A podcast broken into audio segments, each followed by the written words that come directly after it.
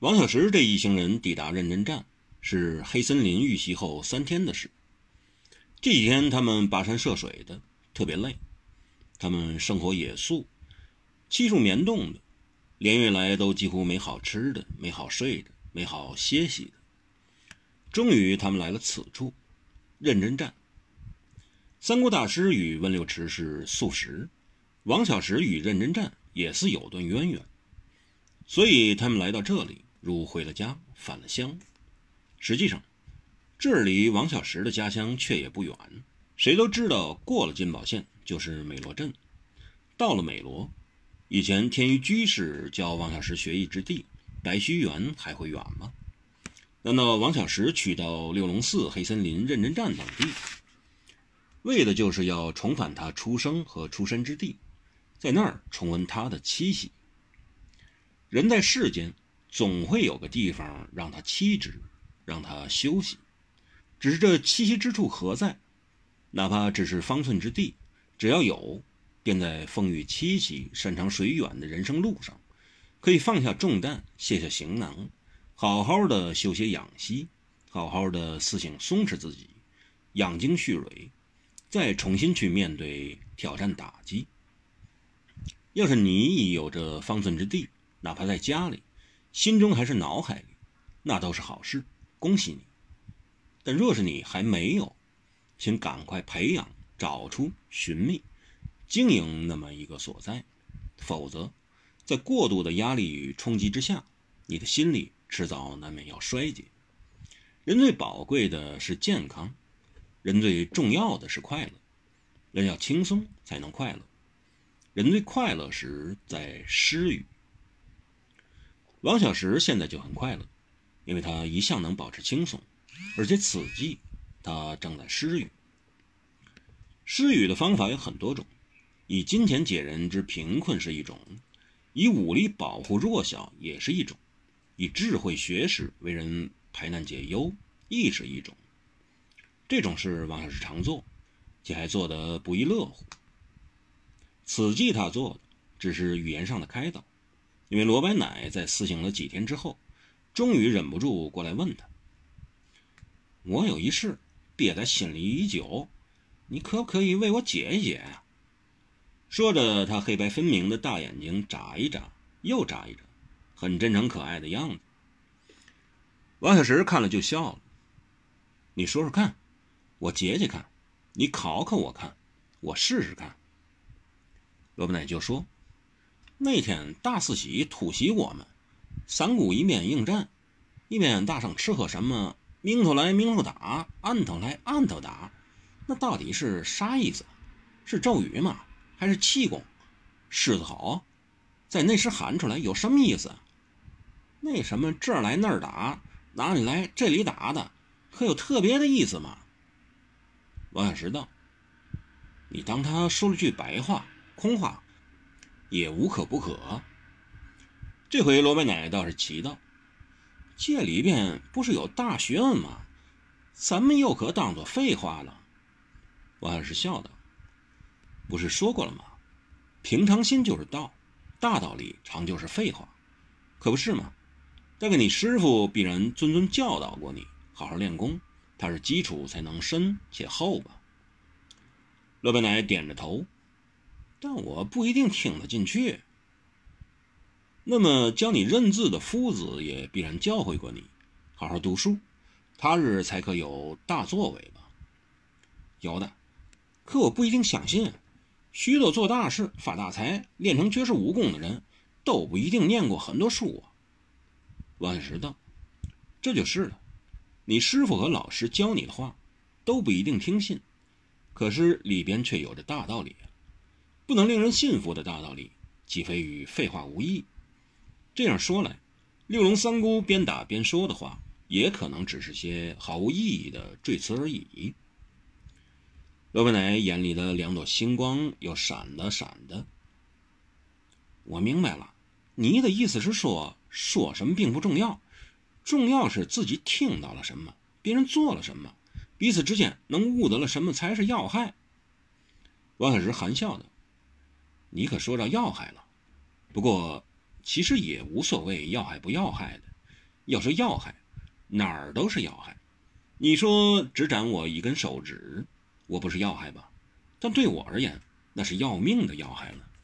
少了一只手指的手，便连拳头都握不成了，还拿什么剑写什么字？你随随便便的站在这儿，既不是山海关，也不是兵家必争之地，当然不是要害。但对一只蚂蚁而言，那就是大大的要害了，因为你可能正踩在它的身上。同样的，说是要害。也言尽不实。你一刀诉我心口，当然是我的要害了。可是就算我死了，这世间没少了我不行的事。日出月落，星转斗移，黄河依旧汹涌澎湃，泰山依然一柱擎天，又有何改变？那又算什么要害？所以没有要害，也没有什么不要害的。罗白奶听了似懂非懂。却听一人道：“说起要害，你看到我那要命的要害了吧？”说话的是温六池，倒是像王小石突然说了这么一句话。罗本奶开始进入认真站的时候，对这店和这店老板都很不以为然。他以为这只不过是一间随随便便的客栈罢了，他也以为这只是一个普普通通的客栈老板而已。直至他住下去。才见发现有些不一样。一般店家只对住店里花钱付账的大爷恭敬巴结，对随从家丁却瞧不进眼里。如果说这一行王小石、三姑、温柔等是主，那么自己师徒两人则绝对是做不了主的随缘了。这点罗麦奶心知肚明，十分清楚。不过这店里的人却很不一样。店里的人上上下下都分尊卑长幼大小富贵，只要住进店里来的，他们都视如贵宾，待之一样的好，且殷勤有礼，这点可谓少有。在江湖上原就最分名位，这种做法算是绝无仅有。再住下来，罗白奶就发现这儿有更多的不同，例如店家因顾虑到客人在房里舒适走动时的不便。所以准备好方便在房里骑行的布鞋，又在淋浴间潮湿之地摆好了木屐，让客人不知弄湿或弄脏了脚和鞋子。这点便令罗白奶师徒首开眼界，细微之处也照顾周到，这才令班师之和罗白奶叹为观止。譬如上茅厕方便，一般所用的手指都十分粗糙，几乎可以说多用几次便要擦出血来。但这家客栈却连这个都照顾到了，所提供的是细软绵绵质地的纸，简直可媲美能在其上题字写字的宣纸，和能在其间刺绣的绢帛。半山之师徒二人享受着客栈种种方便，乐陶陶之余，又发现住店的收费不算太昂贵，不禁笑骂低催过这开店的人：“这家店都啥的？这样开店？”怎么不去服侍自己的爷，把客人都纵惯了？看他是不是还免费供吃供住的，还起座泥头塑像，立座碑来纪念他。这下可好了，客人以为有便宜可占，把这儿当家不走了，真是傻瓜蛋。他们咕哝多了，王小石听到一次，就笑着问了一句：“你们看这儿旺吗？”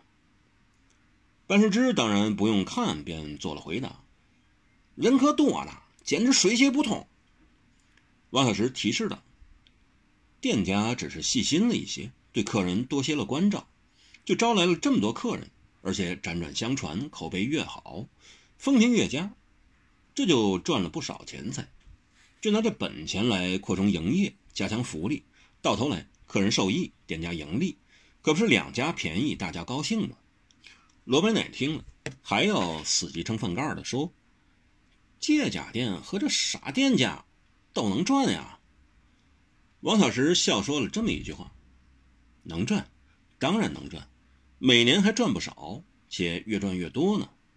记住，世上是没有会赚钱的傻瓜的，世上是没有会赚钱的傻瓜的，正如世上不会有白送给你的江山。”从来未克服过困难的伟人，白吃的午餐，都是一样的。